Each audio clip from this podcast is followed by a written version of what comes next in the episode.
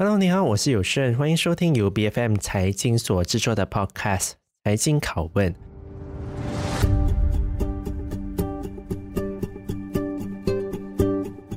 当我们想到风险投资 （Venture Capital） 或是 VC 的时候，其实我想很少人可能会联想到马来西亚或是东南亚这个地区哦，好像创新和独角兽等等商业的名词。是不是跟我们不着边际的？但随着互联网科技巨头 Grab 到美国上市，市场的目光也是开始聚焦在东南亚里面，希望在这片区域当中是能够寻找到新的独角兽的。而随着边境管制在去年下半年逐步开放，来自于风险投资和私募股权的投资者哦，最近也是更为有效的进行募资和尽职调查的工作。而我最近看到一份非常有趣的报告。也是来自于市场咨询公司 Bain 最新公布的东南亚私募股权报告，便显示，原来东南亚的私募股权的交易额哦，已经来到两百五十亿美元左右，交易的案件也是超过了八成。那么，到底在全球资金都逐渐东移之际，到底马来西亚风险投资市场有着什么样的前景啊？我们今天很高兴有大马风投公司。Artem Ventures 的创办人兼大马风险投资和私募股权协会的副主席 Ng Sai Kit 在我们的节目当中来跟我们聊聊这个话题。Sai Kit 你好，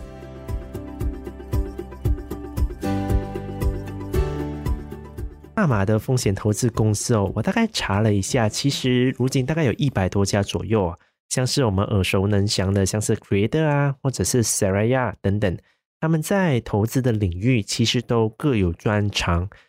那么，你可不可以跟我们聊聊，到底 Artem Ventures 和你们同业的竞争对手其实有什么不一样的地方呢？哦、oh，OK，嗯，马来西亚的的风险投资业呢，规规模是现在来说是还是非常的小，嗯，哦，所以因此呢，我们通常都是处于呃呃合作而不是竞争的阶段的。嗯，所以所以呢，每家公司呢都有自己本身不同的嗯资金策略。比如说你你谈到的 Cradle 呢，他们主要是那个私募股权的，主打是那些后期往往有利润的公司。嗯，呃，相对的 Seraya 呢是针对的那些啊、呃、生物科技啊、医疗科技啊、再生深那个深度科技之类的的项目的。反而呢，比如说呃 Artem Ventures 呢，呃，我们是呃通常都是专注于那些啊、呃、早期创业的公司来来来啊、呃、投资的。嗯，所以。嗯，还还 OK 啦，也不是什么什么呃，还在什么竞争的这层面里面，嗯，其实都是合作伙伴，合作合作伙伴，合作伙伴是，嗯，因为毕竟马来西亚的市场，它看起来似乎相对比较少，因为人口大概是有三千多万，对，那么比起像是中国、美国这种数十亿的人口而言的话，我们确实是还是有很大的差距，对，但当然了，我们还是有很多很创新。也是很有潜力的一些的公司哦，像我最近在看你们公司的时候，其实你们寻找投资的项目的标的的时候，都会寻找像是金融科技、保险科技等等，而且也是比较早期的初创公司哦。那我们也注意到啊，这些公司其实有很多时候也是因为技术能力的问题啊，要花费的资金其实是相当多的，风险也是相当高的。你们是怎么去看待问题？怎么样去管控这方面的风险呢？这这是真的哦。我们我们投资的策略那时候呢，将会涉及到呃，与那些有相当呃深厚知识的创创办人。嗯，通常呢，他们已经对，比如说是嗯、呃、金融或者保险方面的有有一哪一些啊、呃、underserve 或者有非常呃不是很 efficient 的那些呃呃。问题呢，针对来来创创办一个新的呃生意模式，或者有一些新的科技来来开拓。所以呢，我们当当我们看的时候呢，就最重要是那个创始人他们的的对这个行业的知识有几深厚，嗯，哦，然后呢，加上呃最近呢，所有新的那这些呃创创办公司呢，他们的我们也主张他们去跟。现有的呃，比如说金融公司啊、保险公司来合作，然后往往这个对他们来说呢，对他们来开拓市场呢，呃，来得更快，嗯，效果来得更更好，嗯，哦，所以这个合作性的呃呃 partnership 呢，往往比比他们单单自己做自己做来得很好。嗯，对，确实哦，因为我们看到，其实，在 COVID 之前，呃，毕竟我们都说同行如敌国，虽然是一个做金融科技的，一个做金融业，嗯、但往往很多时候他们都觉得，哎、嗯，这是竞争对手。但其实后疫情的时候，更多的其实是跨领域的合作，哦、看其实相似的两个，他们可以怎么合作，来到去啊、呃，擦出一些什么样的火花，来到去把规模做得更大。对的，就与其是在小蛋糕里面分多少片，不如找不如做更大的蛋糕，让大家都吃得更多。嗯、是，对对对，但我想进一步的了解一个问题哦，因为像是我们刚刚提到嘛，就是马来西亚的整个呃 VC 的市场其实是很小的，PE 跟 VC 加起来可能一百多亿令吉左右，但跟美国比起来当然是差距很多啊，因为像是美国就是以千亿美元去计算的。你觉得其实马来西亚在风投发展方面哦？到底面临着一个什么样的问题啊？嗯，其实相对来说呢，美美国市场当然当然比马来西亚大的很多。嗯，哦，不过呢，他们的其实一个一个私募股权或者呃风险呃呃投资生态系统的历史呢，美国比我们来的很长。嗯，哦，所以呢，我们近年来呢，马来西亚呢有一个比较。不是太好的情况，就是说我们的稳定性不是很好。嗯，嗯哦，除此之外呢，我觉得很很多时候就是那些私营公司呢，对对这些高风险的投资根本都不是很活跃。嗯，哦，如果你说在整个大马来说呢，我们的流动资金其实是蛮高的。嗯，不过呢，大多数都是啊啊、呃呃、放在呃股票嗯里面或者那些不动产上面，所以。变成呢，整个整个情况呢，就是说，我们呃对这些新的科技的拓展呢，是往往比其他国家来的慢。嗯啊、呃，我们投的呃项目就比较少。嗯，我我其实我是想，最近最近新新的呃政府的策略呢是相当的好的。嗯，哦，那个虽然是迟来了，哦，就就是说呃刚刚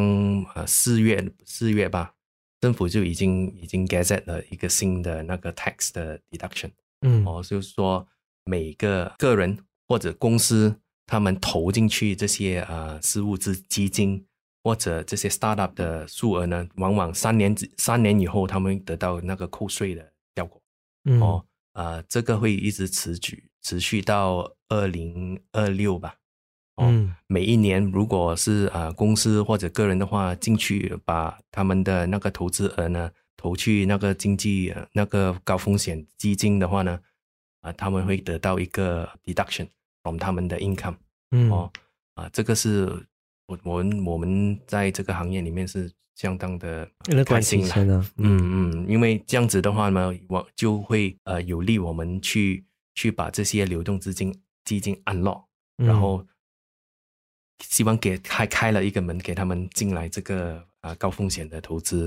这样子了。嗯嗯，所以接下来你们的目标，嗯、你们可能会去选择去寻找可能有更多流动资金的公司，看看他们对可能这方面呃风险投资可能有没有感兴趣，是这样子吗？对对对，嗯、呃，其实另一方另一个方面来说呢，就是说也要看他们本身对 R N D，嗯，他们本身的那个投资额有几大。嗯、哦，如果本身自己没有没有对这一方面的呃开展的 investment 有多大的话呢，这个是一个非常呃好的另外一个 alternative 了。嗯，当他们跟这些啊啊、呃呃、早期呃开创这些公司呢呃合作的话，往往会得到一种一一些新的 idea，嗯哦啊、呃、或者会会学习到很多不同的。那除了这些之外，其实我我们还想进一步了解。那么，其实像是来自于外国的 VC 或者 PE 的公司，马来西亚有来自于可能外国 PE 或者 VC 的公司吗？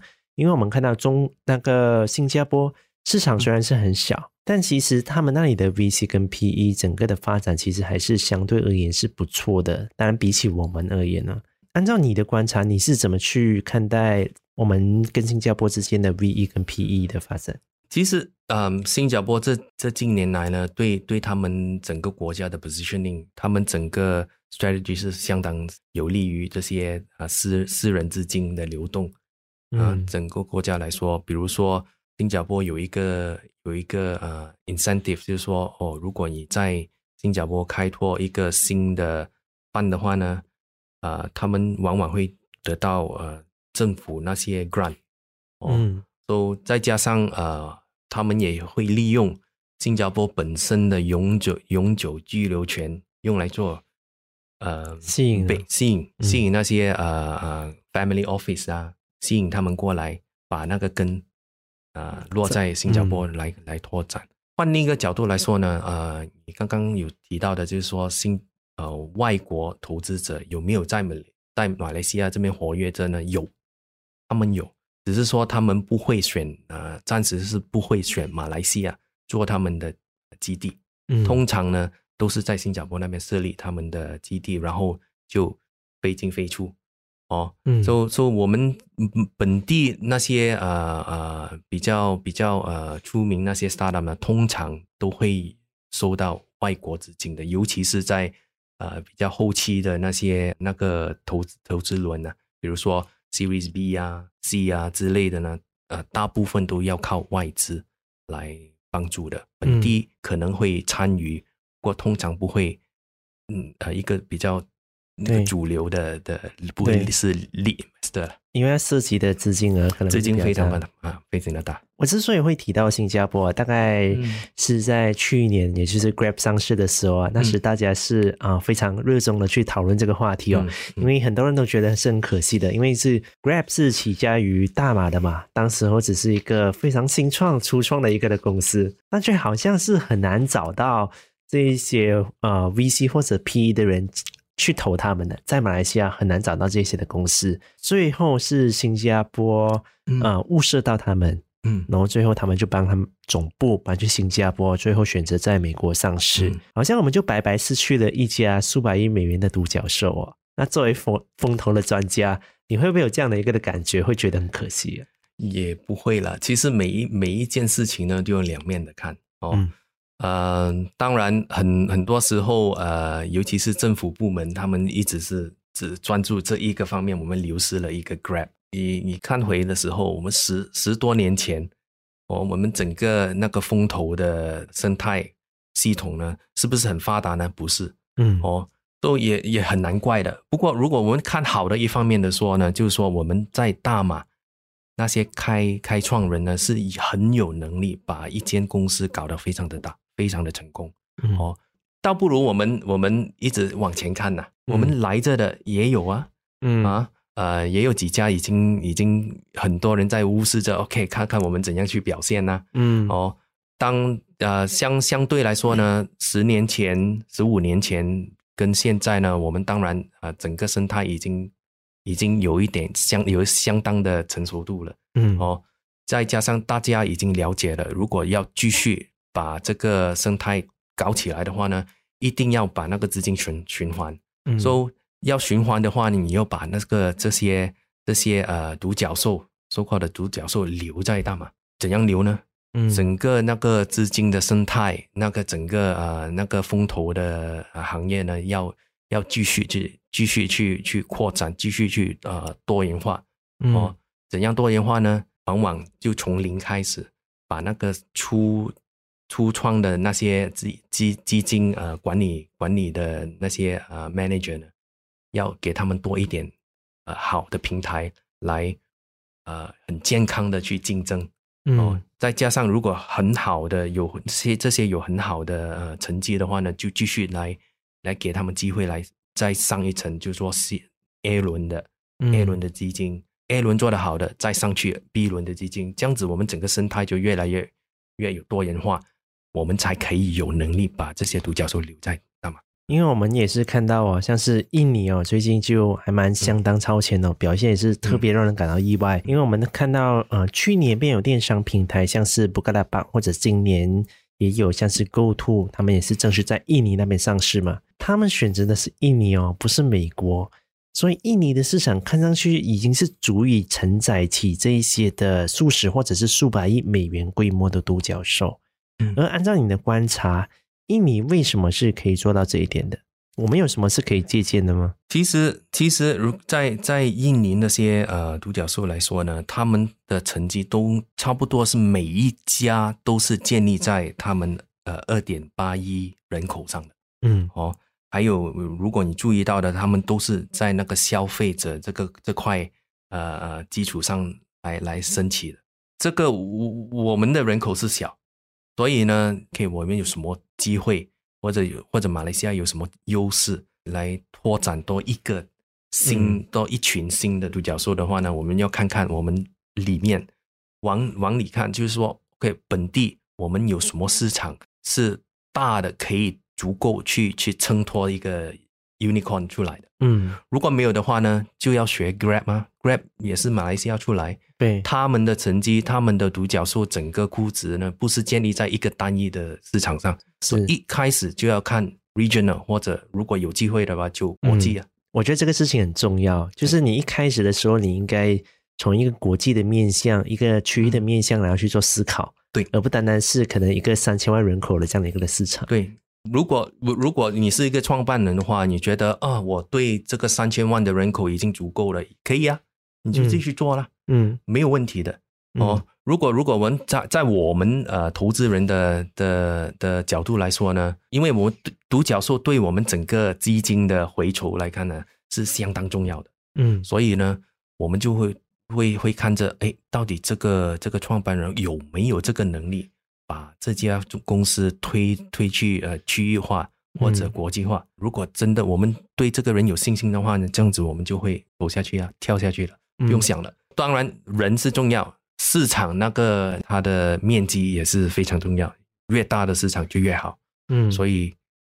马来西亚的创办人一定要从第一天一定要有非常呃远的嗯远的眼光啊、呃。有时候我们看到一个呃 founder 进来跟我们说，OK，我要你们投资。当当他一来到这一块，哦，我要去 regional 就停了。嗯，哦，当我们一再问呢，你对这个区域的了解有几深呢？打个比方，然后看，诶，印尼有谁在里面呢？嗯、就啊哑了，对，达不到了只，只是一个，他们更多的可能停留在只是一个想法，一个想法，没有去真正去了解，没有去呃跟跟呃其他的同行去了解，因为有时候，比如说打打打个比方说，印尼是相当呃吸引人的，哦，二点八亿人口，嗯，对不对？其实真的这么容容易进到吗？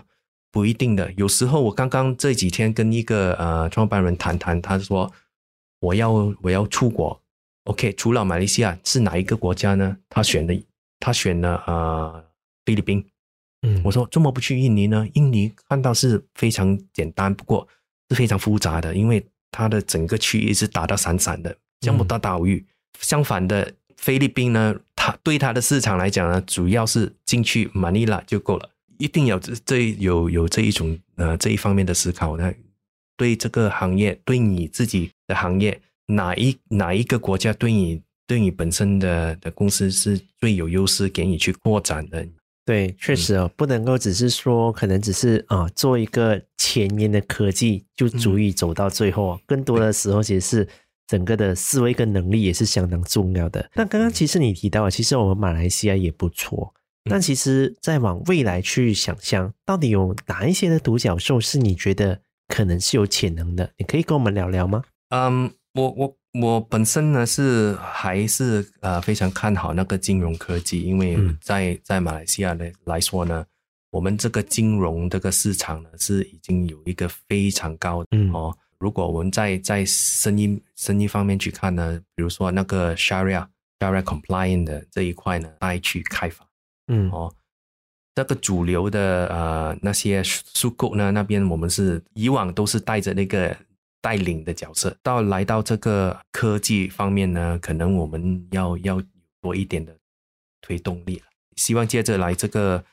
这个呃我们这个呃新的 fund 呢，是大概有四千万左右了，嗯，通都是拿来专注在马来西亚金融科技，嗯，还有保险公司。嗯，所以也希望借着这个机会来呼吁哦，这些创办人快点，嗯，过来跟我们谈。然后第另外一个呢，就是说，嗯，呃，我们这边呢，马来西亚呢，对这个 enterprise 那些 software 软体吗？软体，对，软体的公司，啊、软体的公司，呃，这一方面我们有有非常好的潜能。嗯，哦，呃，有很多公司，他们有有些创办人就根本都不觉得不需要去融资，因为他们说我是做那个软件，所以我不需要太多基金来来 grow。所以也也也有这这一些呃公司在在大马里面安安分守己。不过做的相当成功，嗯，哦，啊、呃，对对他们来说，他是说不需要外来的帮助，他们也会一直一直一直扩展。另外一个方面呢，我们马来西亚呢，其实这这两二三十年里面，我们忽略了一个非常重要的，嗯，食品生产这一方面呢，我们那个农地呢，大多数是拿来做呃那些 cash crop、oil palm，嗯，哦，rubber 或者榴莲这种榴莲之类的，嗯、哦，到我们那个主主食这一。这块水果、稻米这些呢，到现在我们就感觉到了，因为最近最近那个 supply chain 有很大的问题，嗯，全世界已经说到哦，我们不过那个粮啊之类的这些问题，所以现在我觉得可能有一点点迟，不过迟好过没有做，嗯，所以我觉得这一方面呢，我们要快一点，下一点功夫。嗯，哦，so that 我们这这未来这几年呢，我们可以把我们的那个食物的块链呢 mitigate 一下，哦，不是不是单单靠外来入口的食品来来来给我们，到每一粒饭我们都也要 import，所以这个是非常可惜的。那来到最后一个问题哦，我想最关键的就是 Artem Ventures，你们接下来有着什么样的一个发展的计划？可能是预计是在嗯、呃，可能三到五年之内。你们预计是想要投多少个的可能公司呢？这就两两方面呢。哈，我呀，我刚才有分享到的，就是说啊、嗯呃，我们继续来在呃七月，应该是七月吧。七月开始呢，我们就会呃管理这一个大概四千万的基金，专投金融科技和保险科技公司。所以嗯、呃，这个是第第一第一项。接下来呢，呃，我也会呃在。这几个月里面跟，跟呃一个呃私募那个 equity crowdfunding、嗯、一一家公司来合作，嗯，来来开办一个叫做是 New Consumer Fund，、嗯、是针对的那个农物食品，呃，新材料，就是说可可可腐蚀性的、可持续性的那些材料。再再下来呢，就是那些呃呃比较呃 popular 的，就是说呃。可那个 renewable energy 那个能源、嗯、电池技术，这个是第二个呃方，我还没有开始，不过在在筹备。嗯，好，